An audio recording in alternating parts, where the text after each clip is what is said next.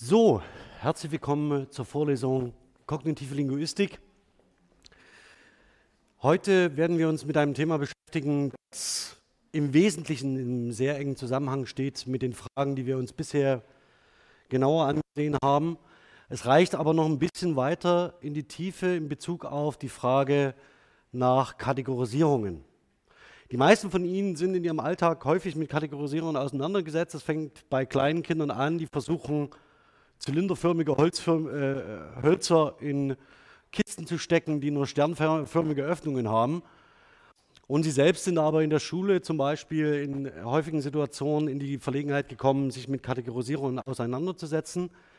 Ich werde mich im Wesentlichen auf die Grammatik konzentrieren, das heißt auf die Fragen, in welcher Art und Weise Sie gelernt haben, dass sprachliche Formen und Zeichen relevant sind. Bevor wir dazu aber kommen, möchte ich sehr gern ähm, Sie um Verständnis bitten, wenn wir in der nächsten Woche, sagen wir mal so, ähm, das Selbststudium ermöglichen. Ja, äh, das ist erfahrungsgemäß ist es tatsächlich so, dass der Freitag nach Himmelfahrt ähm, sehr besucherschwach ausfällt. Insofern denke ich, habe ich Ihr Einverständnis, wenn wir dann in der nächsten Woche gemeinsam uns der Lektüre widmen. Gut, also zu Kategorie und Kategorisierung vielleicht zunächst so viel. Das ist eine, eines der terminologischen Probleme in der kognitiven Linguistik, wie es viele andere auch gibt. Kategorie und Kategorisierung sind nicht sauber abgegrenzt und stehen in direkter Kon äh, Konkurrenz zu, Konzept, äh, zu Begriffen wie Konzept, Schema, Frame, Image Scheme und einer weiteren Reihe mehr. Und tatsächlich ist das Verhältnis dieser äh, Begriffe zueinander weder klar noch geklärt.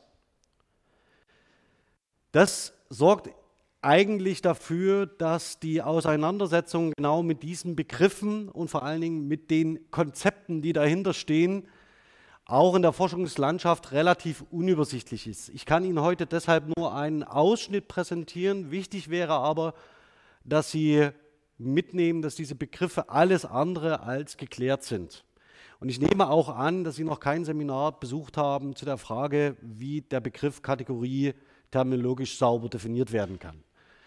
Nichtsdestotrotz sind Kategorienbildungen für Sie, äh, vor allen Dingen als Studierende im Bereich der Linguistik, sehr, sehr wichtig.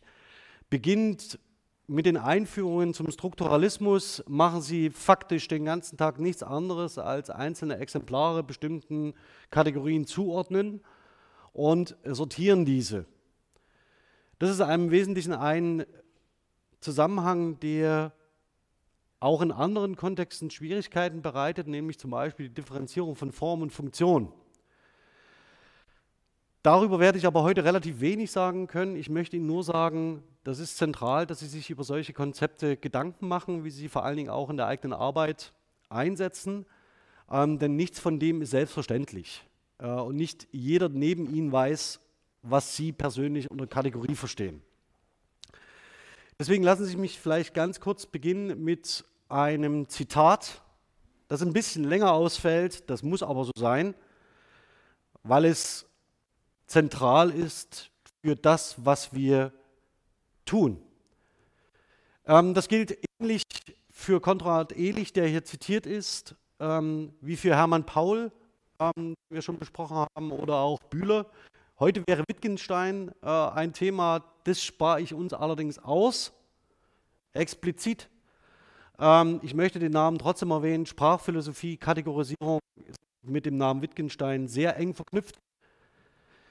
Aber ich möchte ihn zumindest, äh, möchte zumindest auf Konrad Ehlich hin, der Folgendes formuliert, und zwar im Jahr 1976. Das ist 42 Jahre her und wir sind noch nicht sehr viel weiter ähm, gekommen in diesem Problem oder in dieser Frage. Die Konstruktionsgrammatik schickt sich jetzt an, das zu tun. Ob es gelingt und akzeptiert wird in der Forschungscommunity, das werden wir sehen. Die Linguistik bewegt sich trotz erheblicher theorietechnischer Innovationen gemeint ist die Pragmatik, also das heißt die Hinwendung zur gesprochenen Sprache, noch immer weitgehend in den Grenzen grammatisch-syntaktischer bzw. semantischer Analyse von Sprache, die in der Antike gezogen wurden. Die wichtigsten Analysekategorien gehen auf eine Forschungstradition zurück. Diese Kategorien sind über die schulische Vermittlung Bestandteil des Standardwissens geworden. Kategorien wie die der Wortarten, also beispielsweise das Verb oder Adjektiv, oder das sind äh, zunächst äh, Wortartenkategorisierungen und jetzt funktionale Begriffe wie Subjekt und Prädikat gehören dazu ebenso wie die elementaren Einheiten der Wort- und Formenlehre. Die neueren linguistischen Bemühungen haben zu neuen Terminologien und zur Einbeziehung neuer Theoriehintergründe geführt, doch sind die Einsichten in die Strukturen der Sprache dadurch nur zum Teil wirklich weiterentwickelt worden. Daraus ist einerseits abzulesen, dass die antike Analyseweise von Sprache, da muss ein SZ rein, das hat es nicht übernommen, und für viele der Beschäftigung mit Sprache ausreichte. Andererseits geht daraus aber auch hervor, dass es nicht gelungen ist, die Reduktion des Analyseobjekts rückgängig zu machen, die am Anfang dieser Analysetradition stehen. Mit anderen Worten, wenn Sie heute die Begriffe Subjekt und Prädikat benutzen, bewegen Sie sich genau in diesem Rahmen. Oder davon ausgehen, dass Verben Entitäten sind, die halt verbalen Charakter haben, was auch immer das ist. Was ist denn ein anderes Wort für Verb? in der Schulgrammatik? Ein Tu-Wort. Ja? Also Sie sehen, man kann diese basale, diese basale grammatische Terminologie und Kategorisierung, das ist das, was dahinter steht, noch weiter eindampfen und noch weiter äh, in weitere Kategorisierungen führen, die offenbar dann noch weiter weg vom eigentlichen Analyseobjekt sind. Bitte bedenken Sie, bei dem oder in dem Fach, in dem Sie studieren, sei es Germanistik oder Anglistik oder eine andere Philologie, dass alle grammatischen Kategorisierungen, die Ihnen vorgelegt werden, Konstrukte sind und nicht natürlich mit der Entität Sprache irgendwie in Relation stehen.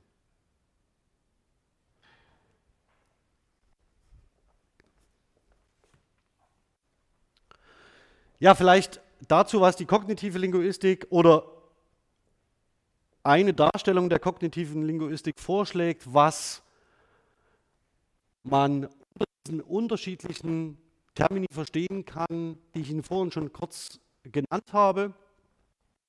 Die Diskussion der Forschungstradition, die dahinter steht, würde ich Ihnen gern ersparen, hier in der Vorlesung jetzt im Moment. Ich kann Ihnen aber empfehlen, dass Sie dazu den ähm, zitierten Artikel rezipieren, der unter anderem auch Wittgenstein breit auffächert. Zunächst schauen wir uns vielleicht das Konzept an. Das Konzept wird in diesem Artikel mehr oder weniger plausibel äh, genutzt als Begriff, um eine Relation zu bezeichnen. Eine Relation zwischen zwei Entitäten, also zwischen zwei Items.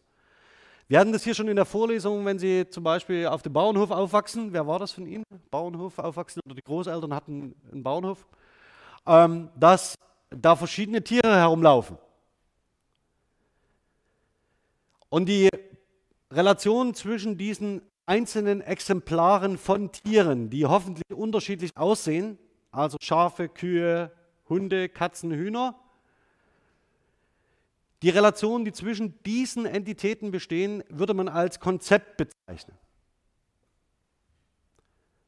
Nach dieser Auffassung. Jetzt schauen wir uns an, was eine Kategorie dann sei. Also eine Kategorie sei dann das, dass diese Items, die miteinander eine konzeptuelle Verbindung aufbauen, gelabelt werden. Das heißt, dieses Schema, was sich daraus etabliert, bekommt einen Titel. Der steht auf Kinderbüchern wunderbar immer im Titel von drauf, Tiere auf dem Bauernhof. Das können Sie auch mit anderen Kategorien machen, das können Sie mit Fahrzeugen machen, äh, das können Sie mit ähm, Schreibwerkzeugen tun, mit Menschen, groß, klein, dick, dünn, langsam, schnell. ähm, und können so Kategorien bilden, die zunächst erstmal Konzepte miteinander verbunden sind, diese Items, und dann ähm, eine Kategorie ausbilden können. Kategorisierung ist dabei dann, das ist zentral, nicht nur der Begriff, der dafür sorgt, dass bestimmte Items und mit ihren konzeptuellen Verbindungen einer Kategorie zugewiesen werden, sondern auch alle Operationen, die Sie mit den Items in der Kategorie vornehmen können. Wenn Sie zum Beispiel feststellen, dass Sie, es gibt ab und zu mal so eine Tendenz, dass auf Bauernhöfen neue Tiere eingesetzt werden. Zum Beispiel Lamas eignen sich hervorragend zum Schafehüten. Warum? Weil sie so neugierig sind, dass sie auf jede Bedrohung zugehen. Wenn eine Herde angegriffen wird, würden sie die Herde nicht verteidigen, sondern sie gehen auf die Bedrohung zu, um zu schauen, was diese Herde da bedroht. Und das entspricht nicht dem typischen erwarteten Muster, ähm, dass ein Beutegreifer, müsste man sagen, nicht Jagdtier, ja, sondern ein Beutegreifer, ein Beutegreifer, äh, ist politisch korrekt, ein Beutegreifer faktisch erwartet ja, oder antrainiert hat. Das Ganze äh, ist natürlich auch wieder mit Lernprozessen verbunden, ähm, aber das wäre so ein typischer Fall, dass auf einmal ein Lama jetzt zu Tieren auf dem Bauernhof gehört. Und Sie würden dieses Lama dem zuordnen. Es ist aber gleichzeitig offensichtlich eine Entität, die Sie anderen Kategorien auch zuordnen können, zum Beispiel dem Zoo. Straußenfarmen wäre ähnlich, ja? also die, die, Haltung von Straußvögeln auf Farmen, ähm, die Sie offensichtlich dann auch aus anderen Zusammenhängen kennen.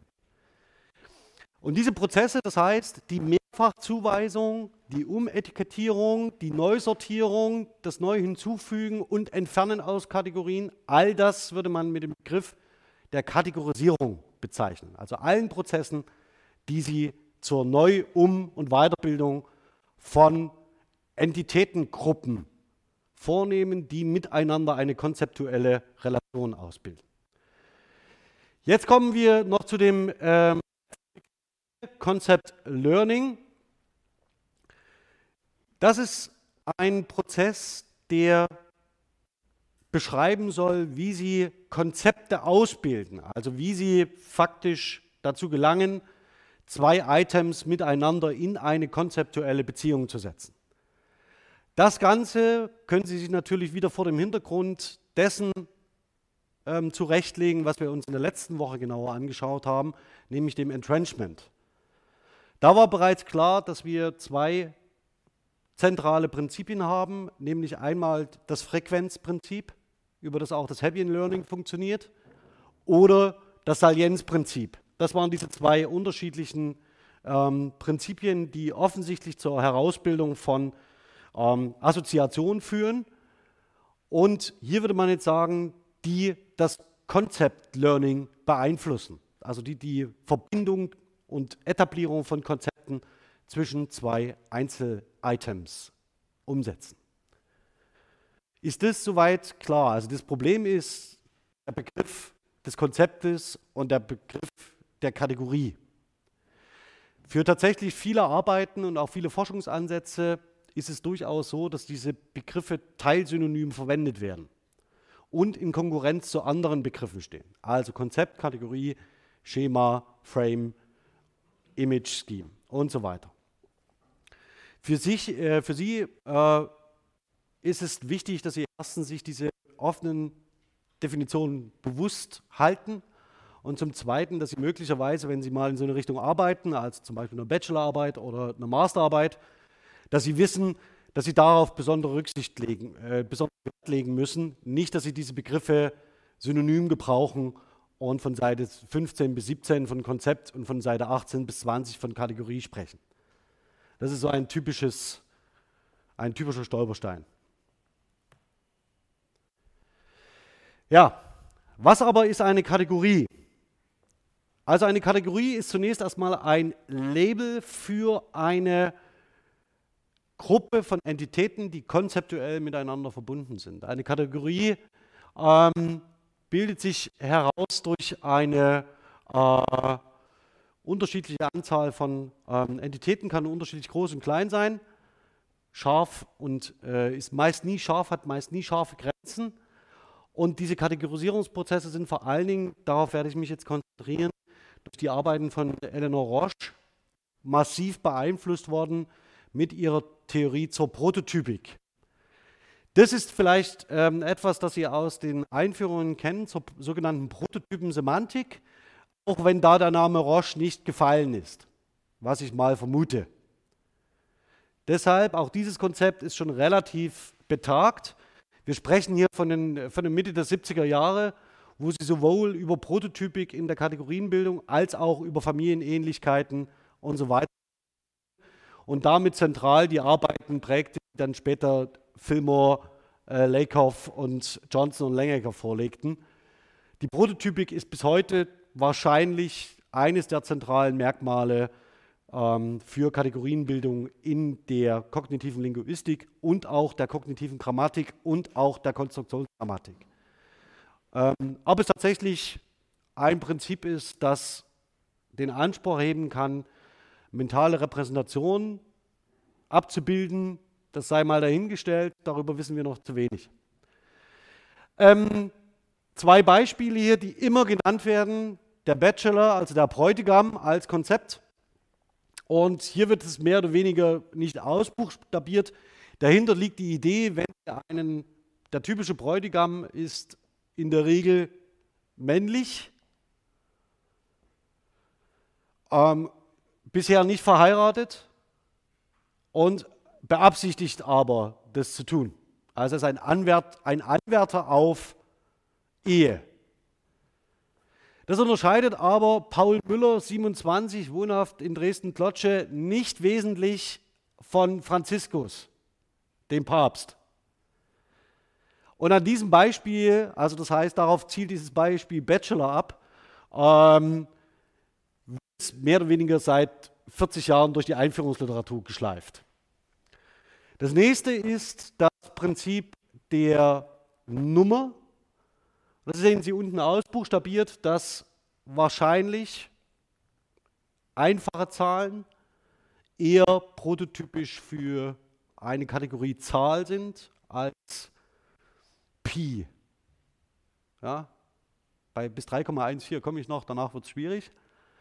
Aber wahrscheinlich ist die 3 oder die 5 oder die 7 ähm, ein prototypischer Vertreter dieser Kategorie. Das ist im Wesentlichen ein, ähm, eine zentrale Annahme und ein zentrales Theorem, was die Kategorienbildung und vor allen Dingen die Repräsentation von Items in diesen Kategorien betrifft. Ja, das buchstabieren wir mal noch ein bisschen aus. Ähm, und zwar mit einem klassischen Beispiel. Ich möchte Sie nur darauf hinweisen, dass ein Besuch des Pinguin-Cafés im Dresdner Zoo sich wirklich lohnt. Es ist, toll, ist eine tolle Architektur. Ähm, das Pinguinbecken daneben, ja, gehen Sie bitte mit Mitleid vorbei. Die Prototypensemantik ist faktisch das. Wir werden ein wenig ähm, uns jetzt damit konzentrieren. Warum? Weil es direkt an Erfahrungen aus ihren Einführungsveranstaltungen anschließt.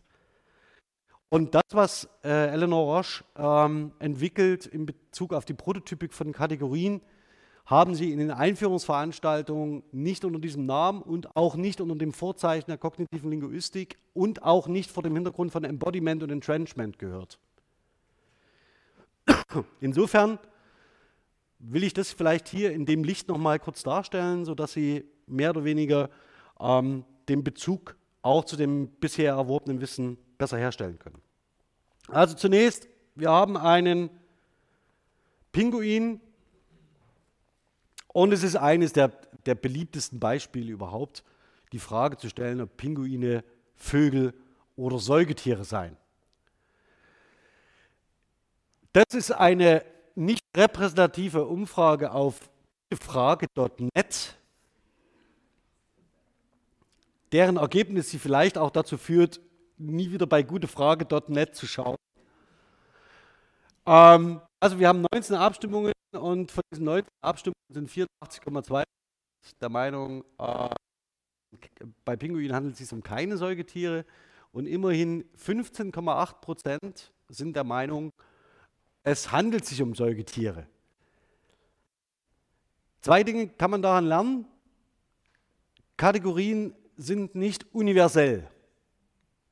Das Zweite, was man daran lernen kann, ist, dass Sie bitte nie unter 100 Gewährspersonen Prozentangaben verwenden. Von 19 Abgestimmten möchte ich gerne die 15,8 Prozent Personen sehen. Ja, also wie das aussieht, auf welcher Körperhöhe sie da geschnitten werden. Deswegen bitte, bitte, bitte, wenn Sie eine Arbeit schreiben, in der Sie Fallzahlen unter 100 haben, verwenden Sie nie Prozentangaben, sondern immer erst ab 100. Äh, und darunter sprechen Sie bitte von den beobachteten Zahlen. Also das werden dann meinetwegen hier äh, 7 und 12. Ich habe es nicht durchgerechnet. Zentral mit dieser, man kann sich jetzt natürlich sagen, ja, ob jetzt ein Pinguin ein Säugetier ist oder nicht, das kann man lernen. Also man kann das lesen, das ist eine Information, eine Basisinformation, die man sich aneignen kann. Im Wesentlichen kann es aber auch sein, dass Sie als Mensch nie vor der Frage standen, das entscheiden müssen, was das sei. Deswegen orientieren Sie sich primär bei Ihrer Wahrnehmung an zentralen Fragen, die sich mit der einzuordnenden oder zu kategorisierenden oder konzeptionell mit anderen Items zu verbindenden Entität auseinandersetzen. Bei diesem Objekt könnte man zum Beispiel fragen, ob ein Pinguin fliegen kann. Das wäre so eine relativ einfache Frage. Und ob ein Pinguin Fell oder Federn hat. Sie glauben nicht, wie viele Menschen denken, dass Pinguine ein Fell haben. Es sieht so aus, ja, es sieht aus wie ein Fell. Tatsächlich ist es keins. Und ob Pinguine fliegen können, hängt im Wesentlichen damit zusammen, wie sehr sie sich für dieses Thema jemals interessiert haben. Die Bilder, die Sie sehen, zeigen jedenfalls relativ selten fliegende Pinguine. Eine meiner Lieblingsfußnoten zur Prototypensemantik stammt aus einer Arbeit von Philipp Overberg von 1999 die sich genau dieser Frage widmet.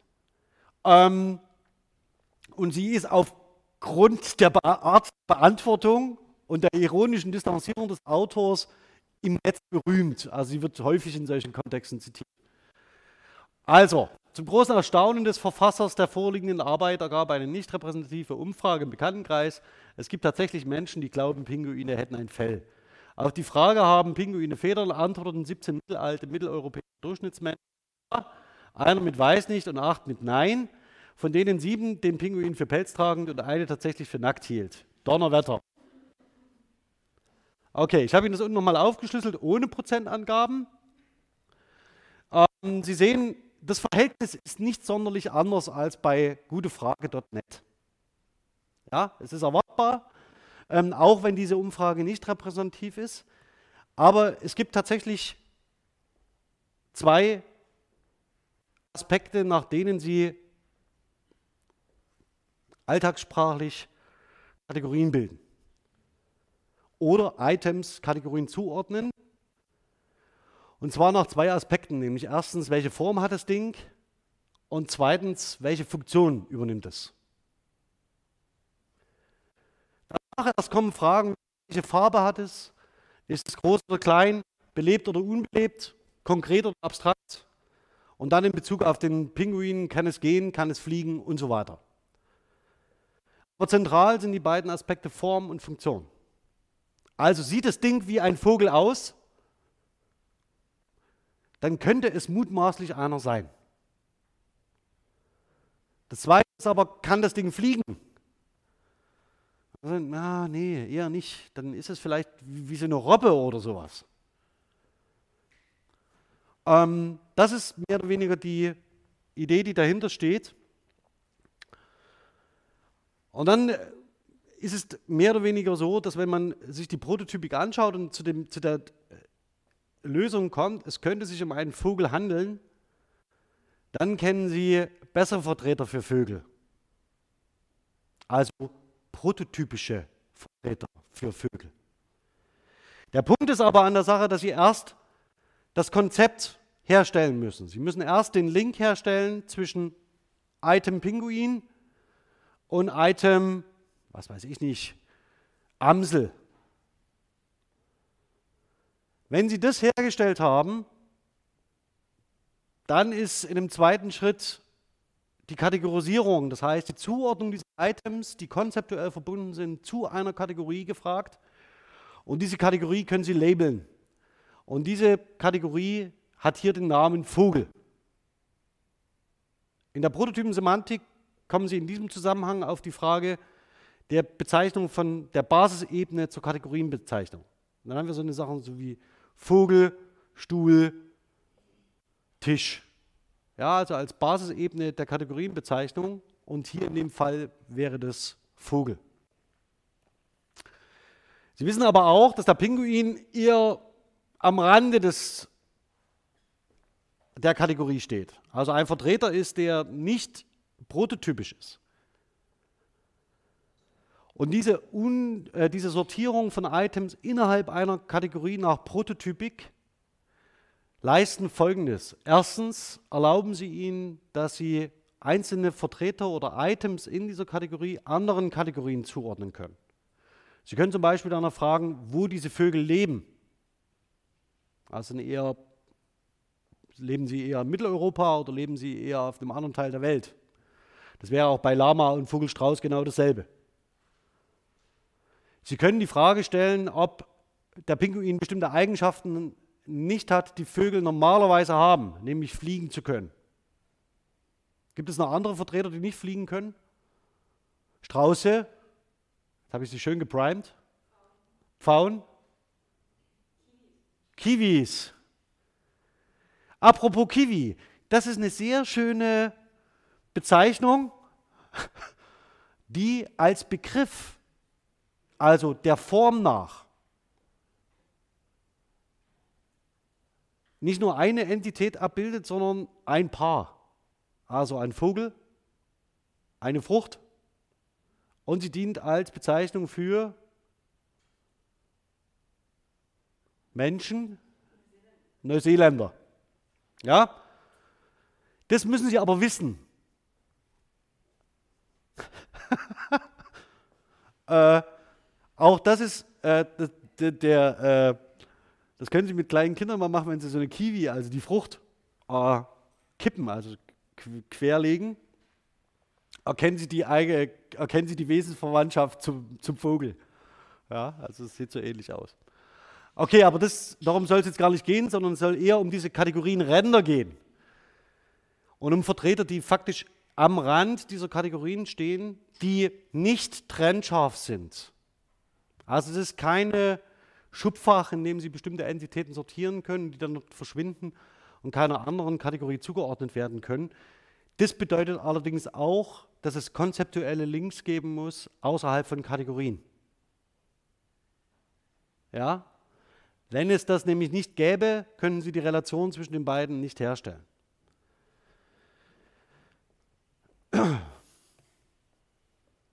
Also, diese Kategorien sind durch Prototypen definiert. Das bedeutet aber nicht, dass ein einzelner Vertreter alle Eigenschaften der Kategorie aufweisen muss oder dass ein Prototyp alle Eigenschaften aufweist, die die Kategorie ausmacht sondern ein Prototyp trifft nur besonders viele Eigenschaften. Deswegen ist auch die Idee des Prototypen nicht an ein bestimmtes Item und auch nicht an einen bestimmten Begriff gebunden. Die können sich überschneiden, müssen sie aber nicht. Also eine Kategorienbezeichnung kann abstrakt sein. Das nächste ist, dass diese Vertreter, die in dieser Kategorie geordnet sind, nicht Eigenschaften voneinander erben. Das war eine der ersten Kategorisierungsvorstellungen, dass alle Vertreter einer Kategorie Eigenschaften voneinander erben und dass diejenigen, die in der Hierarchie weiter unten stehen, alle Eigenschaften teilen müssen, die die besten Vertreter aufweisen. Diese Vererbungsidee ist mit Roche aufgegeben worden, sondern da geht es im Wesentlichen noch darum zu sagen, sie sind sich ähnlicher oder eben nicht. Es gibt eine sogenannte Familienähnlichkeit von Items, die in einer Kategorie liegen. Die graduelle Zugehörigkeit zur Kategorie, das hatte ich schon gesagt, das ist im Wesentlichen hängt davon ab, wie Sie Kategorien bilden und wie Sie sie ausbauen. Ähm, und unterschiedliche Merkmale der Kategorie sind unterschiedlich relevant. Form- und Funktionsmerkmale zählen aber in der Regel zu den zentralen Merkmalen. Hier noch einmal auch der Hinweis auf die Konzeptionen, die darauf aufbauen, unmittelbar. Das sind die der Frames von Fillmore, der Idealized Cognitive Models von Lakoff, der Image Schemes von Johnson und der Domains von Lakoff. Das heißt, das sind zentrale Konzepte, die Ihnen in anderen Bereichen begegnen, die alle auf die Prototypik von Roche zurückgehen. Auch das muss man vielleicht wissen, weil das die basalen Annahmen sind, die zum Beispiel in der Frame-Semantik eine entscheidende Rolle geht, wenn es darum zum Beispiel geht, wie Frames aus Sprachgebrauch induziert werden. Das ist äh, im Wesentlichen, äh, muss man sich zum Beispiel nach der Prototypik fragen. Gibt es bis hierhin von Ihnen Fragen? Ja?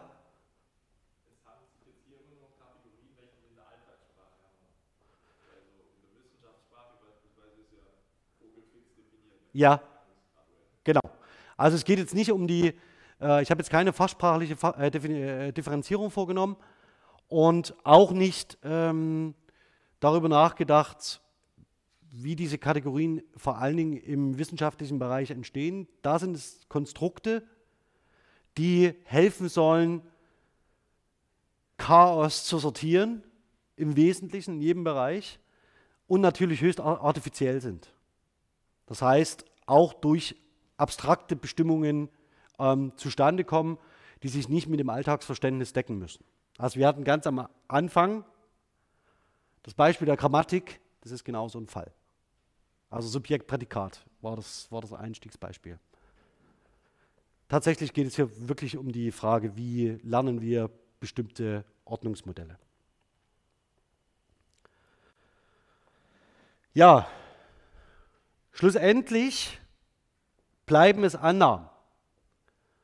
Bisher hat noch keine empirische Untersuchung herausstellen können und herausarbeiten können, dass Kategorien Bildung und die Konsequenz zwischen Items tatsächlich mental repräsentiert sind.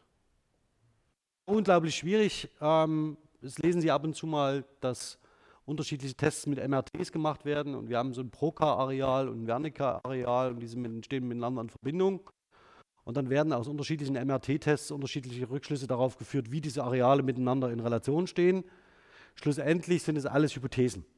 Also wird über Hirnaktivität wird, äh, argumentiert, jetzt sei das und das passiert. Jetzt, haben, jetzt wurde die Regel zusammengebaut mit, dem, mit der Einheit aus dem Lexikon. Würden die Generativisten sagen, die kognitiven Linguisten würden sagen, ja gut, es gibt Hirnaktivität, aber welche kognitive Fähigkeit da gerade aktiv ist, darüber können wir Aussagen machen. Und endlich wird sich der Streit noch so lange hinziehen, bis wir dann doch endlich Köpfe aufsägen, was hoffentlich nie passiert. Insofern, das ist aber wichtig, dass Sie das, dass Sie das äh, beherzigen. Die Frage des Concept Learnings, die Frage der Konzeptualisierung, die Frage der Kategorienbildung ähm, sind alles theoretische Modelle, die mehr oder weniger adäquat in bestimmten Kontexten für Erklärungen herangezogen werden können. Es gibt dafür noch keine empirische Evidenz. Ja, jetzt kommen wir mal zu einem Thema, was mich in dem Zusammenhang etwas stärker beschäftigt und bewegt, nämlich die Frage, wie können wir das uns in Bezug auf die Fragen zusammensetzen, die wir bisher in Embodiment und in Entrenchment beobachtet haben. Aufgerufen sind jetzt Begriffe wie Schematisierung, ähm, die Frage nach der Bedeutungszuweisung von bestimmten Einheiten.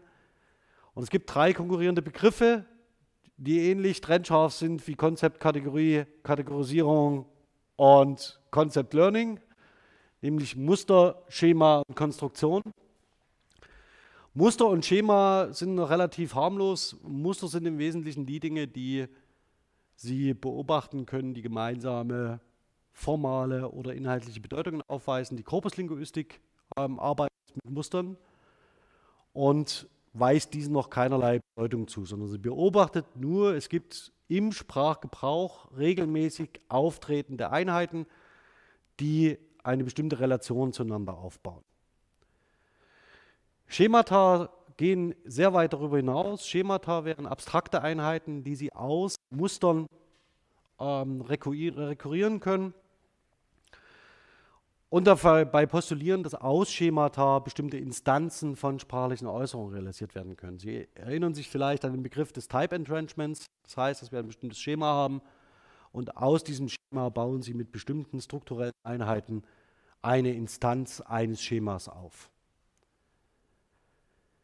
Das letzte, wohl das eingeschränkteste in dem Bereich, die Konstruktion. Die Konstruktionsgrammatik würde sagen, das sind Form-Bedeutungseinheiten, das heißt, es sind bestimmte Muster, die eine spezifische Bedeutung tragen. Die kognitive Linguistik geht davon aus, dass sie durch Entrenchment, also durch Frequenz, also über das Frequenzprinzip und über das Salienzprinzip, bestimmte sprachliche Strukturen lernen und als Kinder zunehmend in der Lage sind, aus diesen Tokens, die sie lernen, Schemata zu abstrahieren und dann diese Schemata wieder einzusetzen, um bestimmte neue Instanzen zu produzieren. Diese, diese beiden Prozesse sind miteinander verschränkt und nicht, lösen sich nicht äh, voneinander ab. Und wir hatten jetzt gestern den, den, sehr schönen Fall, es gab jetzt neulich einen Artikel von äh, äh, Frau Friedericki äh, zu der Frage, äh, zu einer Auseinandersetzung auch mit äh, Michael Tomasello, zu der Frage, warum Kinder mit sieben Jahren den Satz, den Bär schubst der Tiger, nicht oder nur schwer entschlüsseln können. Der Test ist bei meiner siebenjährigen Tochter leider fehlgeschlagen, die konnte das ja wohl, ähm, wo man jetzt schon sagen könnte, ha, wieder aber die Frage ist tatsächlich, wie können bestimmte Strukturen oder wie kann Spracherwerb und Sprachgebrauch bei Kindern erklärt werden über solche Prozesse? Das heißt, über Musterlernen, Schemabildung, Schemaabstraktion und dann den adäquaten Einsatz von Konstruktion. Entrenchment, das hatte ich schon genannt, ist eines der wesentlichen Prinzipien, was damit zusammenhängt, nämlich die Frage, wie können wir im Sprachgebrauch oder aus dem Sprachgebrauch heraus über ein Frequenzprinzip bestimmte Einheiten lernen, die dann wiederum bestimmten Kategorien zugewiesen werden. Das ist das Thema heute. Das heißt, Sie lernen unterschiedliche Items, lernen, es gibt unter, äh, unter diesen Items eine bestimmte konzeptuelle Verbindung und ordnen sie dann einer spezifischen Kategorie zu. Jetzt ist es natürlich so, dass Sie sich zunächst erstmal von dem befreien müssen, was sie in der Schule so gelernt haben. Also wenn Sie einen Satz hören, äh, wie ich kaufe mir Schokolade, dann ist die basale grammatische Ausbildung, die Sie haben, befähigt Sie hoffentlich dazu, ich als Subjekt zu bezeichnen. Kaufen wäre das Prädikat, ja, was ist mir? Ich kaufe mir Schokolade. Was ist das?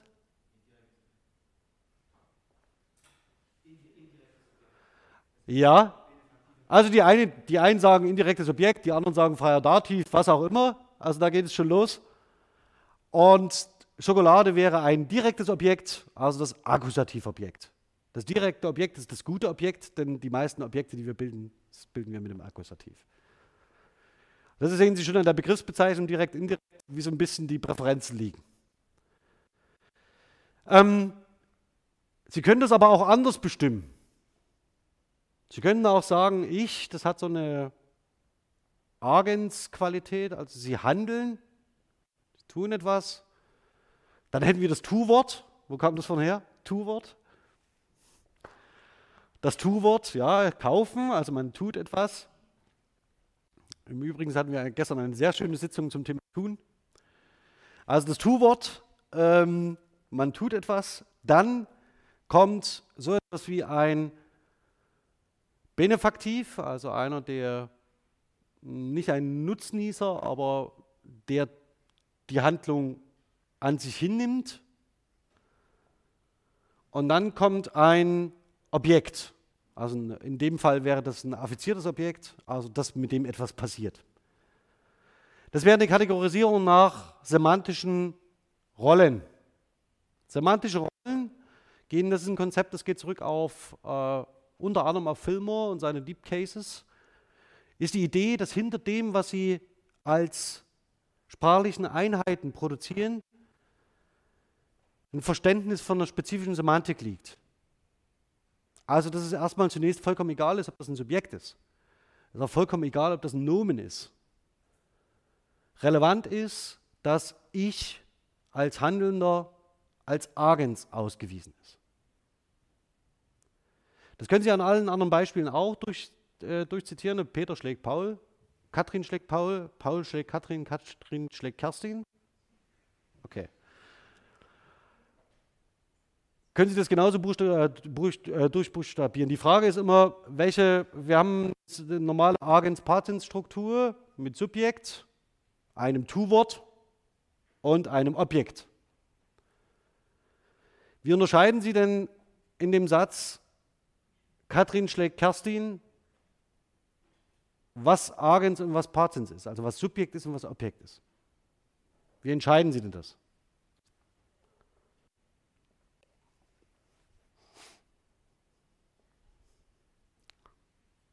Wie entscheiden Sie denn das?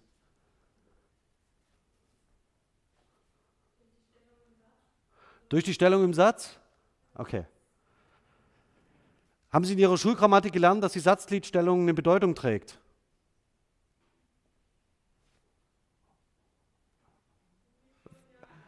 Ja, wenn ja, welche? Ja, ja, ja, ja, das ist mir schon klar. Aber dass die Satzgliedstellung an und für sich Bedeutung hat, also eine bedeutungstragende Einheit ist.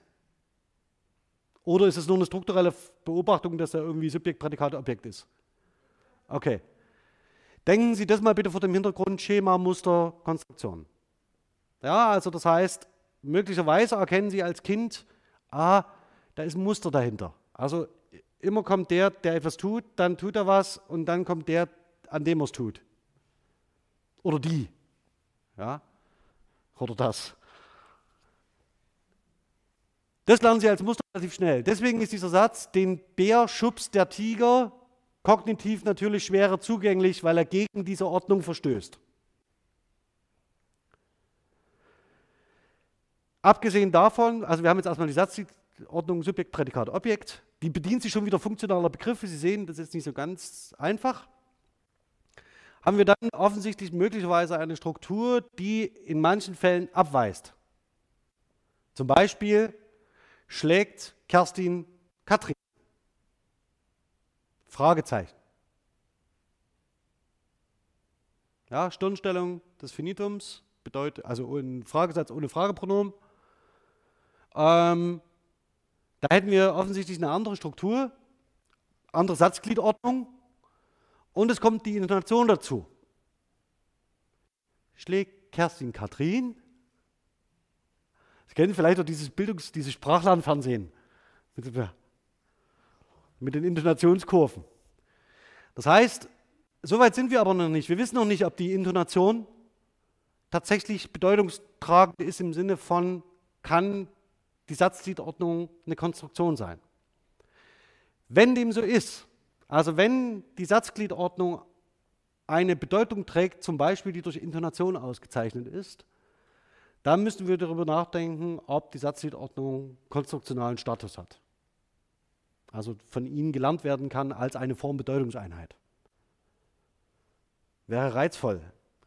Uns fehlt leider die Phonetik. Die bräuchten wir.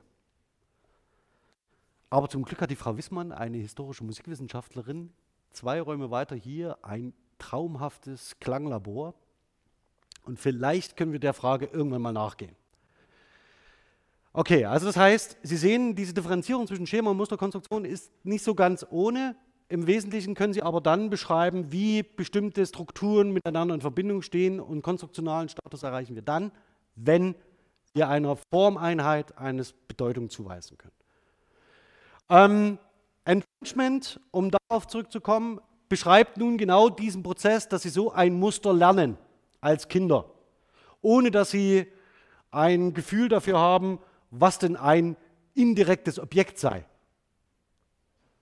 Das ist eine Kategorie, Bezeichnung, die Kinder erst relativ spät erlernen oder nie oder schnell wieder vergessen, sagen wir es mal so. Entschuldigung.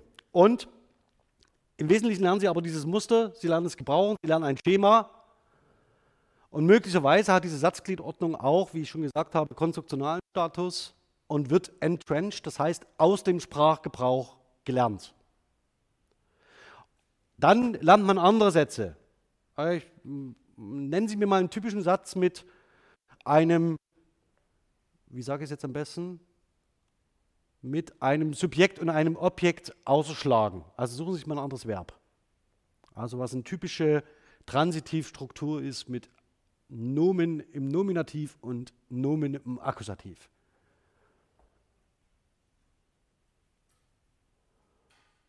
Mit einem Handlungsverb. Das brauchen Sie dazu, sonst wird es nichts.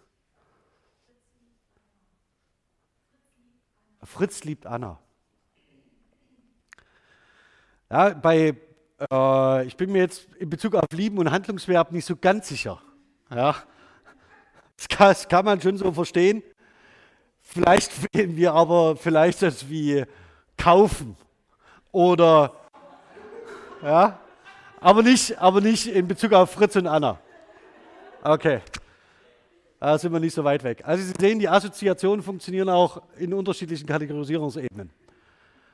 Ähm, wählen wir doch, äh, ja, wir bleiben mal bei dem Beispiel mit der Schokolade. Also ich kaufe Schokolade, das ist vielleicht am unverfänglichsten.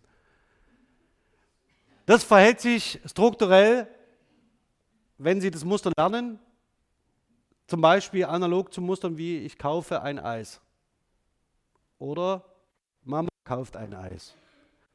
Wenn man äh, aus der dritten Person beobachtet, also von einem anderen Standpunkt aus beobachtet und beschreibt, was man sieht. Sie können auch Sätze lernen, wie Mama sagt, dass Peter ein Eis kauft. Das heißt, Sie haben dann so eine Perspektivierung und Verschachtelungen. Und diese Verschachtelungen sind im Wesentlichen ein, deutliches Hinweis darauf, ein deutlicher Hinweis darauf, dass Sie in der Lage sind, komplexe kognitive Operationen zu vollziehen und die wiederum äh, den anderen Standpunkt einzunehmen. Das heißt, mit Bühler zum Beispiel andere Perspektiven anzunehmen, die sich selbst nicht sehen und mit nachzuvollziehen.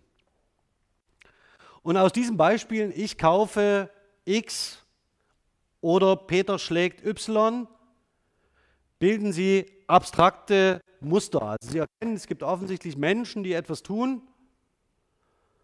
und mit irgendetwas. Und aus diesen Mustern bilden Sie Schemata und dann irgendwann, das ist die Annahme der Konstruktionsgrammatik, lernen Sie faktisch so eine Struktur wie die Transitivkonstruktion. Und die Transitivkonstruktion heißt, setze ein Agens, setze ein Verb und setze ein Patiens oder ein Objekt. Das geht mal besser und mal schlechter, ja? dass man das äh, im Spracherwerbsprozess und vor allen Dingen, wenn man selber Entitäten produziert, wissen Sie, kommt an der einen oder anderen Stelle mal was nicht so ganz passgenau ist zustande. Aber im Wesentlichen wird dann aus diesem Type, aus diesem Schema, ein, eine Instanz produziert oder abgerufen, weil sie als Ganzes gelernt worden ist. Das ist noch relativ unklar. Und diese Kategorienbildung, mit der wir uns heute beschäftigen, würde dann dort ansetzen, dass man sagt, welche Items, die konzeptuell miteinander verbunden sind, haben denn Qualität eines Agens, also eines Handelnden. Wer kann handeln? Ich kann handeln, Du kannst handeln, Peter kann handeln, Kerstin, Katrin, Mama. Die Frage ist zum Beispiel, kann ein Lama handeln? Also bestimmte Sachen kann es bestimmt tun, Eis kaufen vermutlich nicht. Wenn, ist der Kontext relativ markiert. Also das heißt, dann sind wir Kinderbücher, irgendwas in diesem Bereich. Ähm, schlussendlich ist es aber so, dass Sie faktisch diese Kategorienbildung natürlich nie abschließen. Also Sie werden weder alle Personen kennen, die diese Erde bevölkern, noch werden Sie in der Lage sein, alle jemals handelnden Entitäten kennenzulernen. Und diese ähm, handelnden Entitäten sind auch nicht nur belebt, sondern es können auch unbelebte Dinge sein. Zum Beispiel, der Zug fährt auf Gleis 3 ein.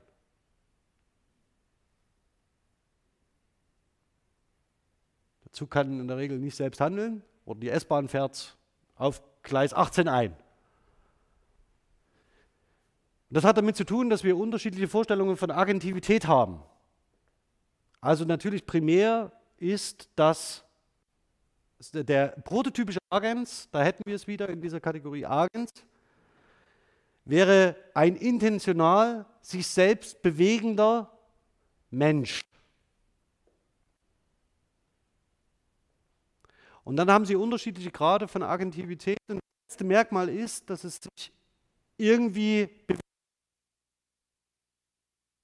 Die unterstellen aus einer Eigenbewegung heraus. Also das bewegt sich von selbst und wird zum Beispiel nicht geworfen. Also ein Ball wäre zum Beispiel ein relativ schlechter Agens. Allerdings ist es so, dass er sich trotzdem noch bewegen kann und dann es davon, äh, hängt es davon ab, wie sie diese Bewegung charakterisieren. Eine Lokomotive hingegen, Sie kennen das Kinderlied ähm, äh, äh, mit dem der Kohlewagen schwer, der rumpelt hinterher und sowas Zeugs. Ja, ist es so, dass Sie bei der Lokomotive und Wagen und allem, was sich bewegt, ähm, unterstellen, die haben teils agentiven Charakter. Und das alles müssen Sie lernen. Also das heißt, dass wir genau da in diesem Aspekt unscharfe Kategoriengrenzen haben. Also es gibt prototypisch handelnde Agenten wie Peter, Kerstin, Katrin und Mann. Und es gibt handelnde Agenten, die nicht prototypisch sind. Sowas wie ähm, der Computer macht gerade ein Update. Ja, da unterstellen Sie, der macht das irgendwie als Agent selbst bei Microsoft Windows ist es auch manchmal so, ob sie es wollen oder nicht. er stimmt dann jedenfalls die Handlung nicht mit ihnen ab. Aber im Wesentlichen äh, konzeptual, äh, konzeptualisieren Sie das, wenn Sie so etwas sagen, dieses Ding als Agent. Okay, das nur zu der Frage, wie kann man aus Entrenchment, also wie kann man durch Sprachgebrauch bestimmte Muster lernen und aus diesen Mustern bestimmte Kategorisierungsprozesse anstoßen, indem nämlich bestimmte Items immer in der Satzgliedstellung Subjekt, Prädikat, Objekt vor dem Verb stehen. Und diese haben in der Regel in Transitivkonstruktionen agentive Qualität. Also sind in der Regel alle Elemente, die vor dem Verb erscheinen, potenziell agensverdächtig. Und deswegen haben Kinder Schwierigkeiten bei der Entschlüsselung des Satzes, den Bär schubst der Tiger oder umgekehrt, den Tiger schubst der Bär oder was auch immer. Sie erst umdenken müssen und sagen, halt, stopp, in dem Fall ist es nicht Agens. Und sie erkennen es nur am Artikel. Das heißt, sie brauchen gleichzeitig äh, Wissen darüber, dass den Bär bereits im Akkusativ steht. Also typischerweise das Objekt markiert. So, das ist im Wesentlichen genau das, was auch durch Hebbian Learning ausgedrückt ist. Das heißt, Sie lernen faktisch durch den Gebrauch von Mustern, durch das Einüben in bestimmte sprachliche Strukturen, das ist die Annahme, durch Frequenz ähm, lernen Sie, und zwar nicht nur in einem relativ abstrakten Art, äh, in einer relativ abstrakten Art, sondern die Annahme von Hebb war, dass das neuronale System sich danach ausrichtet. Also diese Strukturen dadurch verstärken, dass sie gemeinsam miteinander auftreten. Und zwar entweder an einer bestimmten Position im Satz oder an einer bestimmten Position mit anderen agensfähigen Einheiten zum Beispiel. Das hatten wir in der letzten Woche. Ähm, der Hund bellt, der Fuchs bellt. Man kann auch bellen wegen des Hustens. Ähm, mit gesunken und gewunken, das wiederhole ich jetzt nicht nochmal. Das haben wir in der letzten Woche bereits diskutiert. Das auch zur Wiederholung, nämlich der Frage, wie man dann aus diesen Mustern Types extrahiert. Das wäre das sogenannte Type Entrenchment, das heißt das Schema lernen durch das Auftreten unterschiedlicher Tokens hochfrequent. Und andererseits das Type Entrenchment, das heißt, dass man durch ein Schema ähm, in der Lage ist, befähigt ist, Instanzen zu bilden eines bestimmten Musters. Das sind im Wesentlichen die Prozesse, die da ineinander greifen und natürlich auch in der äh, Kategorienbildung eine Rolle spielen. Wenn hier zum Beispiel steht eine Nominalphrase im Nominativ, ist das nichts anderes als eine relativ abstrakte Kategorie. Und in dieser relativ abstrakten Kategorie können Sie zum Beispiel keine Tu-Worte einsetzen und keine Adjektive, es sei denn, sie sind substantiviert. Wir hatten das, das Hier und Jetzt hatten Sie neulich mal gesagt. Ne? Das hier im Sinne von, ja. Ähm, da hätten Sie faktisch nominalen Charakter. Und diese Wortartenklassifizierungen sind immer mit Vorsicht zu genießen. Ich zeige Ihnen hier eine relativ traditionelle Phrasen, äh, einen tra relativ traditionellen Phrasenbegriff, mit dem man arbeiten kann. Ich komme aber mal dazu, diejenigen, die in dem Konstruktionsgrammatik-Seminar sitzen, kennen das, was ich jetzt sage bereits. Ähm, was es allerdings bedeutet, wenn wir sagen, wir haben Prinzipien des Embodiments, wir haben Prinzipien des Entrenchments, und zwar das Frequenzprinzip und das Salienzprinzip. Und wir haben darüber nachgedacht, wie Kategorisierungen funktionieren. Ich hatte auch schon bereits angedeutet, dass Kinder mit sechs Jahren höchstwahrscheinlich nicht wissen, was ein indirektes Objekt ist. Die sprachlichen Einheiten, die sie lernen, um Sprache zu charakterisieren, sind artifiziell. Da sind wir ein bisschen in, bei der Frage, die Sie vorhin gestellt haben, nach der Frage von Auseinandersetzung und wissenschaftlicher Kategorienbildung. Die wissenschaftliche Kategorienbildung, die wir im Bereich der Grammatik haben, ist eine künstliche. Zumindest die traditionelle. Wenn Sie also von Subjekt und Prädikat sprechen, liegen dahinter schon sehr viele Zusatzannahmen, die möglicherweise mit dem Gegenstand, den Sie beschreiben wollen, relativ wenig zu tun haben.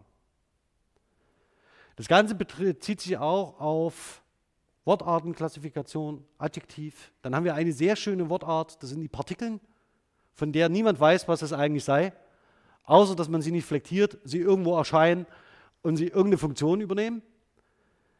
Und sie haben, das werden Sie auch merken, bei allen sprachlichen Kategorisierungen immer Restkategorien. Das sind so, Sie haben so prototypische Adjektive, die sind richtig gut. Und dann haben Sie so zum Beispiel die Bar-Adjektive. Da merken Sie schon, ah, das ist so, die werden so in Grammatiken immer unter dem Unterpunkt 3.7, 5.2 behandelt. Ähm, und auch noch andere Erscheinungen. Bei Verben ist es ähnlich. Meine Favoriten sind tun und lassen.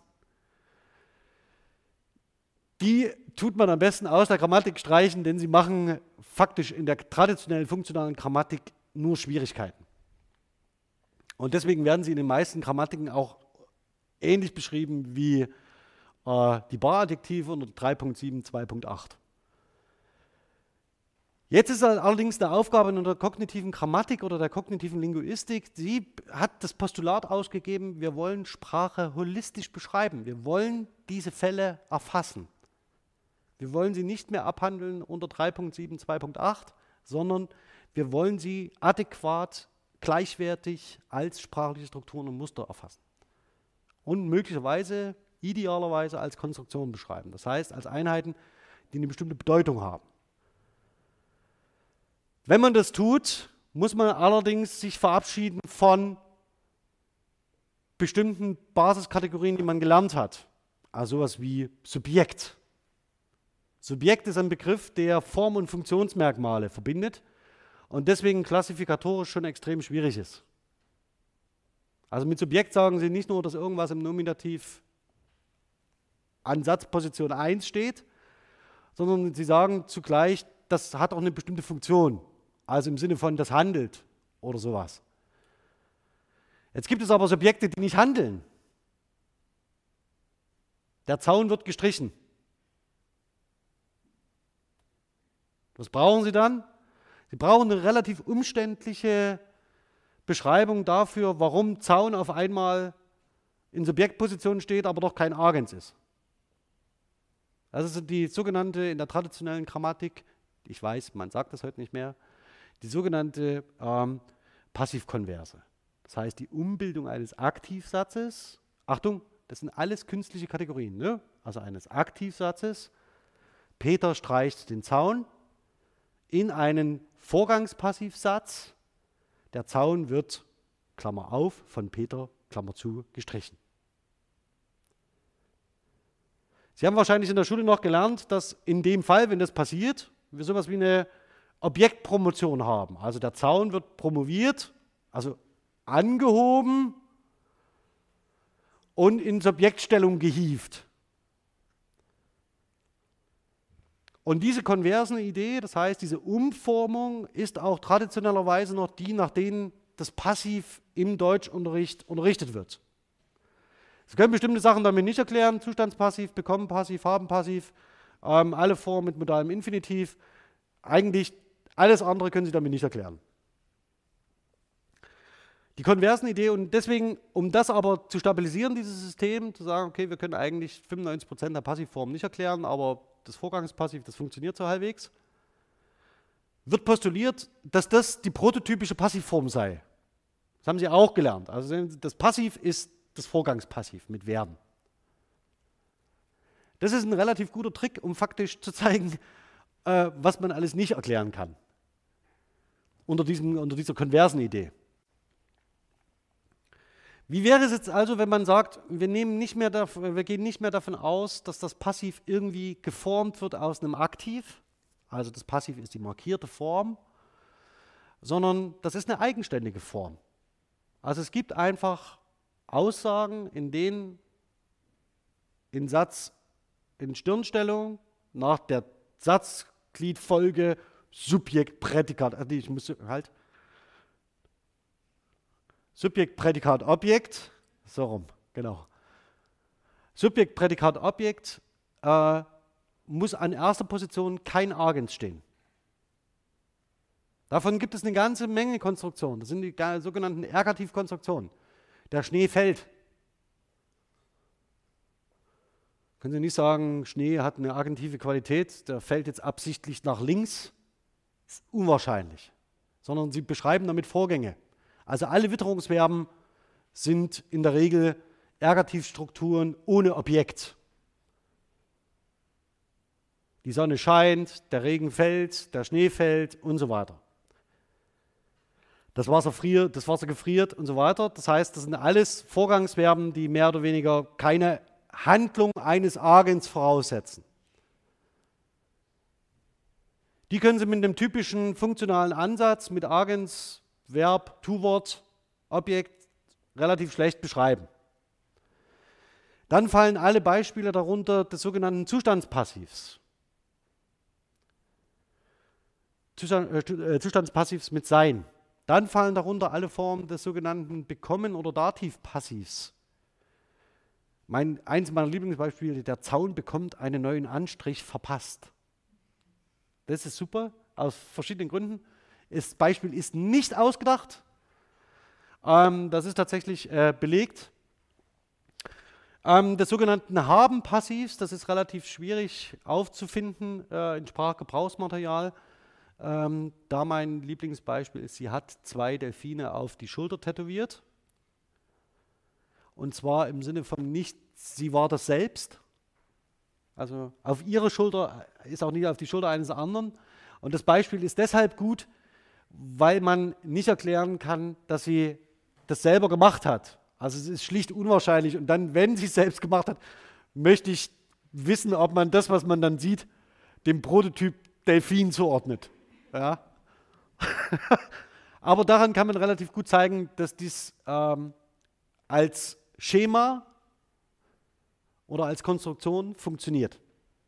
Okay, wenn man davon ausgeht, dass das der Fall sein könnte, also wir haben eine Gruppe von sprachlichen Mustern, die keinen Agens in, jetzt sage ich es nochmal, Subjektposition positionieren. Dann wäre es so, dass wir eine relativ schöne Gruppe haben, bei denen das offensichtlich nicht der Fall ist. Dazu brauchen Sie aber nicht mehr die Konversen-Idee. Sie müssen dann nicht mehr sagen, das eine ist aus dem anderen abgeleitet. Sondern Sie können sagen, es gibt eine Gruppe von Konstruktionen, in denen in Erststellung kein Agens auftritt. Also in denen keine Handlung äh, konzeptualisiert ist.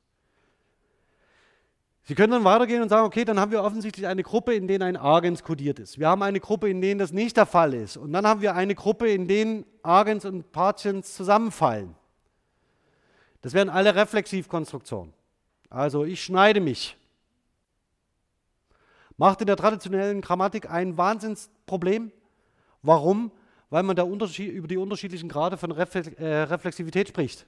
Da gibt es inhärent reflexive Verben, dann gibt es nicht inhärent reflexive Verben, dann gibt es den reflexiven Gebrauch von nicht reflexiven Verben und so weiter. Und bei allen muss man erklären, traditionell aus der Valenzgrammatik kommend, warum jetzt auf einmal Verb X mit Reflexivmarker auftreten kann oder nicht. Das Ganze wird sehr viel einfacher, wenn Sie sagen, es gibt einfach Konstruktionen, es gibt einfach eine Familie von Schemata, die Konstruktionsstatus haben können, in denen ein Reflexivmarker auftritt. Und unterschiedliche Verben können damit in Relation gesetzt werden. Dann ersparen Sie sich sehr viel dieser Klassifizierungsprobleme, äh, die Sie sonst üblicherweise haben. Sie haben dafür neue, keine Sorge. Aber diese Klassifizierungsprobleme der traditionellen Grammatik haben Sie dann in dem Fall nicht. Das können eine Konstruktionsgrammatik leisten. Und dann ist es so, dass in diesem Sich, ja, wo noch nicht so ganz klar ist, was das denn sei, also Peter schneidet sich, ähm, dass es ein struktureller Hinweis ist, dass in der Erstposition Agens und Patiens zusammenfallen. Also dass wir eine Rollenkonvergenz haben. Das ist ein Problem, was noch nicht geklärt ist. Denn wie können Sie sich das denn mental vorstellen? Ja, also es ist faktisch, der Reflexivmarker ist ein Rückverweis in der linearen Produktion ihrer Instanz. Und daher relativ komplex. Eine der Formen, die relativ spät erst im Spracherwerb gelernt werden. Für mich war bisher, ich möchte ungern, wirklich so, so gern zur Reflexivität arbeiten. Das ist aber ein äh, Feld, das ist relativ weit und gut bestückt und auch gut umstritten. Das heißt, da brauche ich Zeit und Muße. Aber ähm, Negationen wären ein ähnliches äh, Phänomen, was ich mir gerne anschauen würde.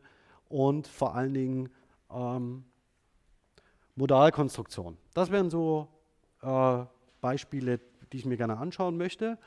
Hier sehen Sie im Wesentlichen im Hintergrund, falls Sie sich gefragt haben, was das sei. Das kann ja, kann ja durchaus sein. Das ist ein sogenanntes Konstruktikon.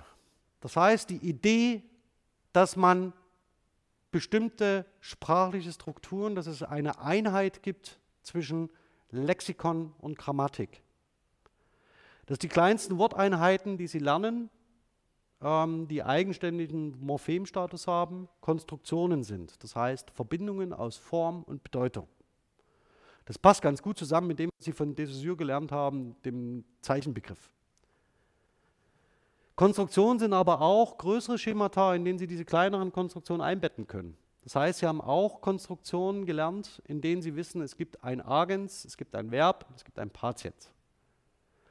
Und diese kleineren Einheiten, zum Beispiel Paul, Schlagen und Peter, können Sie mit semantischen Rollen ausstatten und in diese Konstruktion einbetten. Sie haben also Konstruktionen unterschiedlichen, unterschiedlicher hierarchisch, äh, auf unterschiedlichen hierarchischen Ebenen und die Idee ist des Konstruktikons, dass diese niederkomplexen Einheiten, wie zum Beispiel Peter, Paul und Schlagen, eher am Rand stehen und die schematischen Abstraktionen eher in die Mitte rücken. Das ist aber nur eine Idee. Das ist halt faktisch eine, eine Idee dessen, wie man sich die mentale Repräsentation sprachlicher Daten vorstellen kann. Achtung, und das ist jetzt der wichtigste Unterschied zur Neurolinguistik, aber nicht gleichzeitig postuliert, dass ihre mentalen Strukturen so gebaut sind. Das heißt, das, was man in MRTs wird man ein kognitionslinguistisch aufgebautes Konstrukt nicht messen können. Ich will Ihnen ganz gern, ähm, muss ein bisschen auf das Gas drücken, ähm, und zwar das Tempus nochmal vorstellen. Auch das ist ein wunderschönes Beispiel für das, was, wir, äh, was ich Ihnen gerade dargelegt habe. Ähm, dass es heute etwas, Sprach, äh, etwas linguistischer wird, liegt einfach an meinem eigenen Interesse. Und zwar, in der Schule haben Sie, wenn es gut läuft, diese Tempusform gelernt, die fett hervorgehobenen. Also Futur 2, Futur 1, Präsens, Präteritum, Perfekt und Plusquamperfekt. Das Futur 2 wird heute nicht mehr unterrichtet als eigenständige Zeitform. Ähm, zumindest ist es schon aus zahlreichen Unterrichtsmaterialien und Werken verschwunden. Also da unterrichtet man nur noch Futur 1. Das, was Sie wahrscheinlich nicht gelernt haben in der Schulgrammatik, ist das sogenannte Doppelperfekt und Doppelplusquamperfekt oder Perfekt 2 und Plusquamperfekt 2. Ähm, das hat im Wesentlichen damit zu tun, dass die Schulgrammatik der deskriptiven Grammatikschreibung ein Stück weit nachfolgt und eilt. Äh, nicht eilt, folgt. Okay. Und es ist wahrscheinlich auch eine Form, die, wenn Sie einen präskriptiven Grammatikunterricht machen, nicht sonderlich beliebt ist. Und deswegen möglicherweise auch nicht unterrichtet wird. Also ich habe eingekauft gehabt, das wäre ein wunderschönes Doppelperfekt. Ähm, das dürften Sie kennen aus Alltagserzählungen und Alltagsgesprächen. Wenn Sie das noch nicht bewusst wahrgenommen haben, hören Sie drauf, Sie werden es häufig hören. Ich habe eingekauft gehabt, das ist ein Klassiker. Futurpräteritum 1 und 2, das sind Konstruktionen, die im Spannungsfeld zum sogenannten Konjunktivkonstruktionen stehen, also mit Würde. Darauf gehe ich jetzt nicht ein, ich möchte nur zeigen, was konstruktionsgrammatisch an Tempuskonstruktionen übrig bleibt. Warum? Wir haben im Wesentlichen zwei markierte Formen, die morphologisch markiert sind, wenn wir Tempus, also Zeit kodieren. Das eine ist die unmarkierte Form, die Sie als Präsens kennen. Die zweite Form, die Sie kennen, ist das Präteritum. Das Präteritum als Vergangenheitsform oder die einen zeitlichen Abstand, eine Handlung konzeptualisiert, die, wenn Sie an Bühler denken, zeitlich hinter Ihnen liegt. Und diese Form markieren Sie im Deutschen durch zwei Möglichkeiten. Erstens durch den sogenannten Dentalsuffix. Ja, ich kaufte ein. Oder durch Ablaut. Das sind, das sind die starken Verben, die in der Lage sind, Ablaut zu bilden, im Gegensatz zu den schwachen Verben, die das nicht schaffen. Auch da merken Sie ein bisschen, wie die Terminologie läuft. Also die starken Verben, die sind in der Lage, Ablaut zu bilden. Ähm, ich ging nach Hause. Das sind die zwei Formen, das heißt, Sie lernen Präsens und Präteritum als basale Unterscheidung zwischen Ihrem Standpunkt hier und jetzt und dem, was vergangen ist. Jetzt sehen Sie aber auch, dass Sie eine Großzahl an anderen möglichen Tempuskonstruktionen haben, die Sie dazu benutzen, um zeitliche Bezüge herzustellen.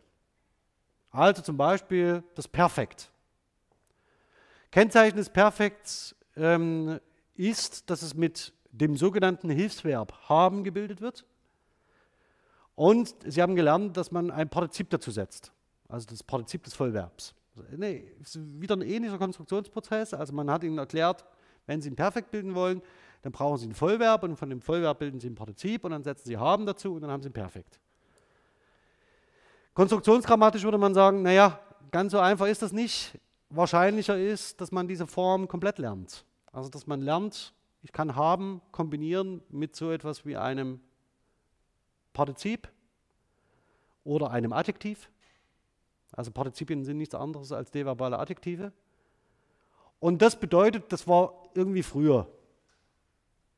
Diese Bedeutung können Sie aber der Kombination aus haben und Partizip nicht ansehen.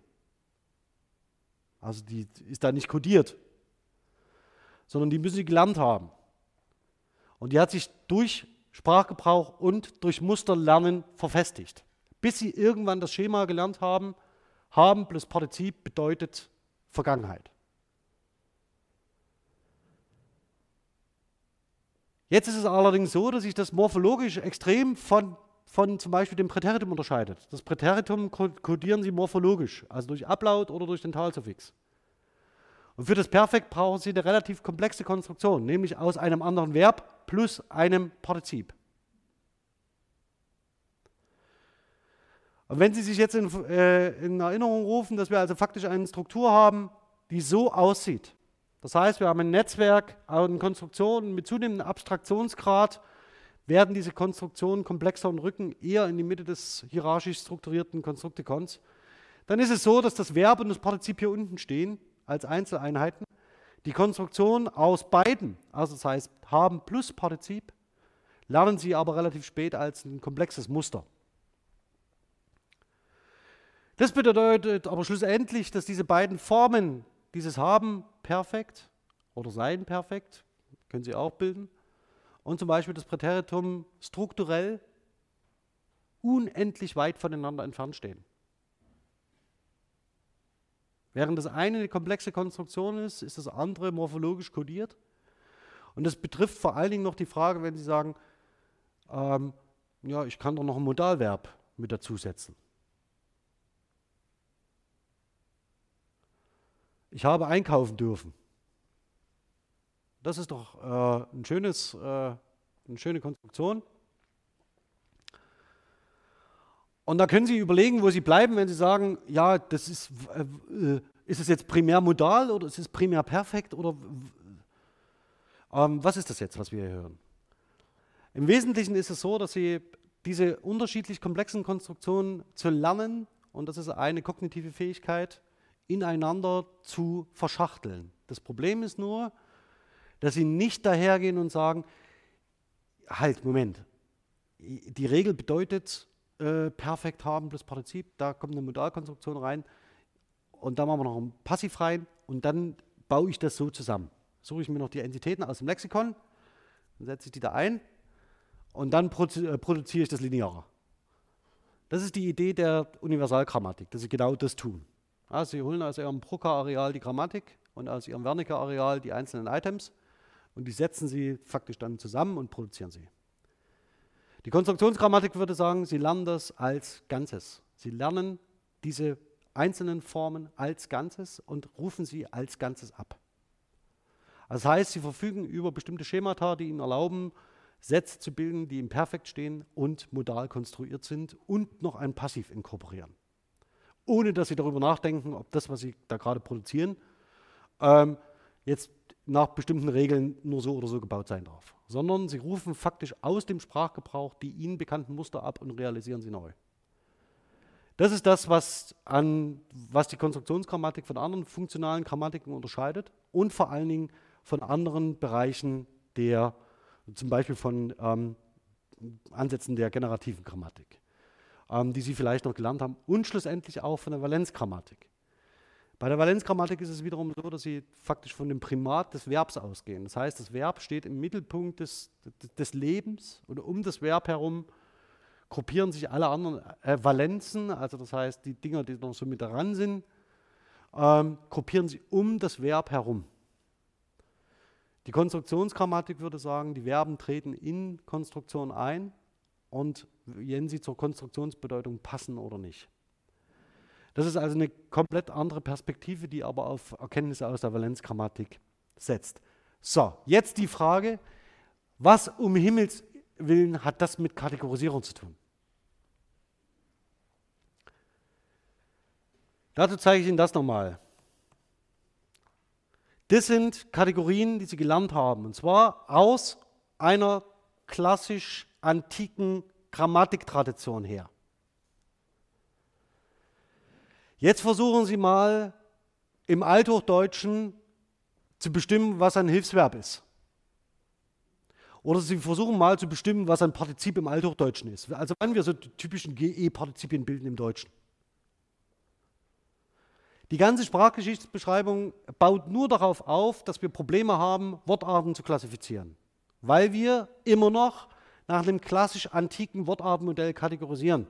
Das heißt, Sie finden schlussendlich keine Hilfsverben im Althochdeutschen. Die gibt es nicht.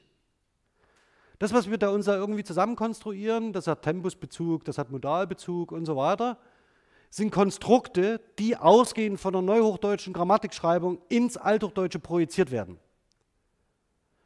Schlussendlich haben wir für das Althochdeutsche eine ganz typische Konstruktion, nämlich die Säulenkonstruktion, die gebildet wird, um Zukunftsbezüge auszudrücken. Möglicherweise. Möglicherweise sagt sie aber auch nur aus, dass etwas noch nicht an meinem Sprechpunkt hier und jetzt geschehen ist. Das kann also zeitlich später eintreten, aber es kann aber auch nur eine Option, eine Möglichkeit sein, die es irgendwann mal gibt. Und das merken Sie an den Beispielen oder an dem Problem des Futur 1.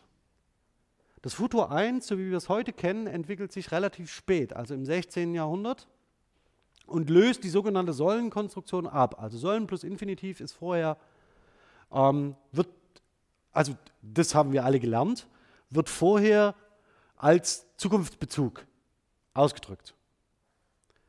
Und ab dem 16. Jahrhundert schickt sich die Konstruktion mit werden plus Infinitiv an, diese Funktion zu übernehmen. Wenn Sie heute in ein typisches Schullehrbuch schauen, ist es so, dass Sie die Konstruktion haben äh, mit werden plus Infinitiv und Sie lernen zwei Verwendungsweisen. Die erste ist, es kann modal gebraucht werden im Sinne einer Möglichkeit, die sich bietet. Dann wäre werden zu klassifizieren traditionell schulgrammatisch als Halbmodalverb. Und das Zweite wäre, dass Sie Verben plus Infinitiv nutzen können, um eine Futurkonstruktion zu realisieren. Und in Schulgrammatiken wird es gern dadurch zum Ausdruck gebracht, dass Sie Adverbien zur Stützung einsetzen. Beispiel, vielleicht komme ich zu dir. Dann wäre es eindeutig modal. Oder morgen komme ich zu dir. Dann wäre es eindeutig temporal. Das Problem ist aber, dass Sie diesen Bezug nicht aus der Konstruktion plus werden plus Infinitiv ziehen können, sondern Sie brauchen, um diese Lesart herzustellen, passgenaue Adverbien. Und diese Adverbien liefern Ihnen die Klarheit darüber, ob es jetzt sich um eine Modalkonstruktion handelt oder um eine Temporalkonstruktion. Mit anderen Worten, werden plus Infinitiv zeigt Ihnen gar nichts an. Das Einzige, was Ihnen das anzeigt, ist, dass es jetzt im Moment noch nicht ist. Warum das so ist, ist vollkommen unerheblich. Mit anderen Worten, es gibt weder Tempus noch Modalkonstruktion, sondern es ist eine eigenständige, die eine eigenständige Bedeutung hat und die es vom Präsens nur in einem Punkt unterscheidet, nämlich auszudrücken, dass etwas im Moment noch nicht ist. Und das Präteritum drückt aus, dass etwas im Moment nicht mehr ist. Das ist das, was man sagen kann. Dafür habe ich aber selber noch keine Kategorienbezeichnung. Es tut mir leid. Insofern werden wir erstmal noch mit Futur 1 arbeiten müssen ja, oder mit einer Modalkonstruktion. Und dasselbe gilt natürlich auch für das Perfekt in der Rückverlängerung. Da ist nichts darüber gesagt, dass das einen eindeutig temporalen Bezug herstellt. Die Bedeutung leiten Sie mutmaßlich aus der Bedeutung des Perfektpartizips ab. Das Perfektpartizip hat die Bedeutung, Abgeschlossenheit auszudrücken.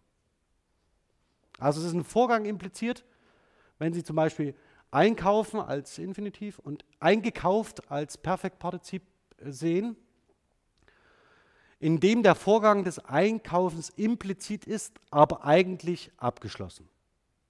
Also eingekauft. Dann haben Sie die Handlung des Einkaufens abgeschlossen. Und diese Bedeutung nennt man die Perfektivität des Perfektpartizips. Das heißt, das ist seine Grundbedeutung, Abgeschlossenheit zu signalisieren. Und aus dieser Qualität der Abgeschlossenheit rekonstruieren sie, dass es sich um eine Handlung handeln muss, die nicht mehr ist. Das implizieren sie. Und jetzt kombinieren sie dieses Perfektpartizip mit zwei Einheiten. Und zwar nämlich einmal der Präsensform von haben und der Präteritumform. Und nicht mit einem siebenstufigen Tempusmodell, sondern im Wesentlichen mit Präsens im Präteritum.